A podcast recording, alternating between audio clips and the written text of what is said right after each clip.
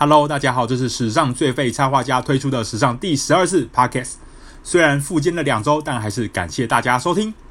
稍早 FIBA 开办了 Dunk of the Decade 十年最佳灌篮票选活动，挑选了这十年间的三十二个灌篮，两两配对，以锦标赛的形式供球迷票选出最后的冠军。其中有个画面对台湾球迷来说应该会格外熟悉，那就是在二零一七年澳洲与世界杯资格赛造访和平体育馆时。Mitch Creek 隔扣李凯燕的灌篮，这球在世界杯资格赛第一阶段打完的时候，还被 FIBA 官网评选为第一阶段的百大好球首位哦。本次 Podcast 要介绍的就是 Creek 的故事。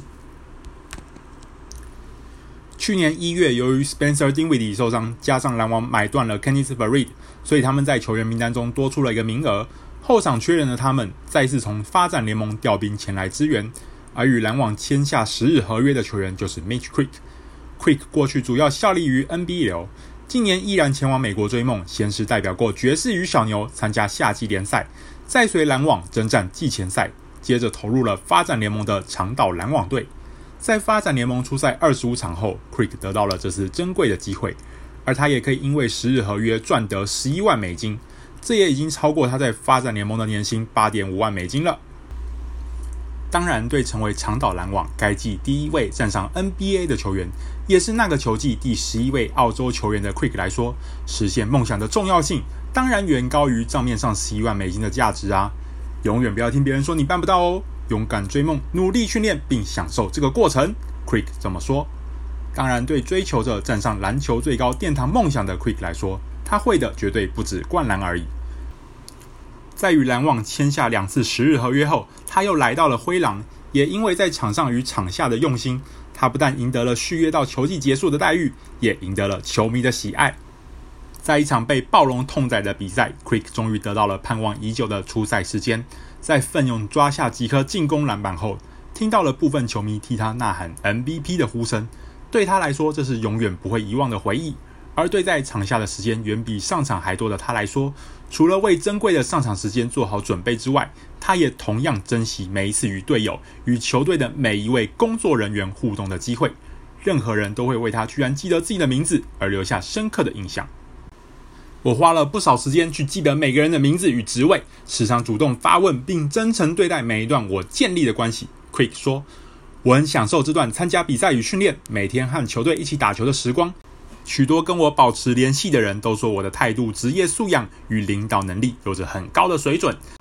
其实我只是做好我自己，并期待这足以让我获得成为 NBA 球员的机会而已。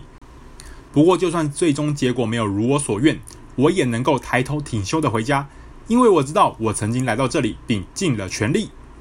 Creek 虽然本季回到了澳洲。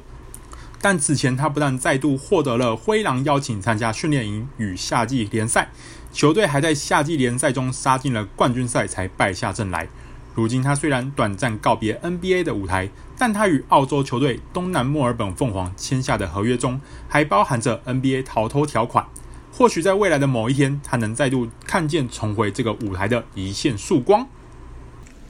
讲完了这个故事呢，要来分享另一个他跟我之间的小故事。后来，因为我有把他在资格赛灌篮的照片放在 IG 上标记他，他就私讯我称赞这是一张好照片，问我可不可以寄原图到他的 email 信箱。他收到了之后呢，就放上了 IG。有趣的是啊，后来卢卡东契奇还在贴文底下留言说这是假的吧？Creek 就马上回应啊，我就知道你会来讲一些垃圾话。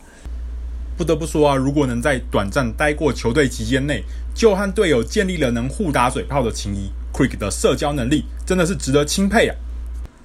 最后又讲的是目前 Dunk of the Decade 投票现况，Quick 的灌篮在首轮就以非常悬殊的差距败给了菲律宾 Gabe Norwood 在二零一四年世界杯隔扣 Louis Scola 的好球。不过后者也已经在八强赛败退了。目前这个投票已经进行到准决赛，不知道大家觉得哪个灌篮会夺冠呢？欢迎留言告诉我你的看法哦。本次的分享到这边结束，最后要再跟大家打个广告，这几个月进行的 Kobe Bryant 与人生中十八个如果。印刷计划终于在近日完成，书内包含此前撰写过的十八则科比曾有可能加入不同球队的故事，搭配原先绘制的插图与另外十二名插画家绘制的精美彩图。本书目前在虾皮贩售，希望有兴趣的大家能与我们一起收藏并重温这些或许让黑曼巴人生会有所不同的十八个可能哦。另外，最近也接受了小人物上篮的邀约，有在他们的 Podcast 上稍微聊一些篮球与画画的事情。有兴趣的听众也可以去听听看哦。如果想收看更多球员手绘与故事，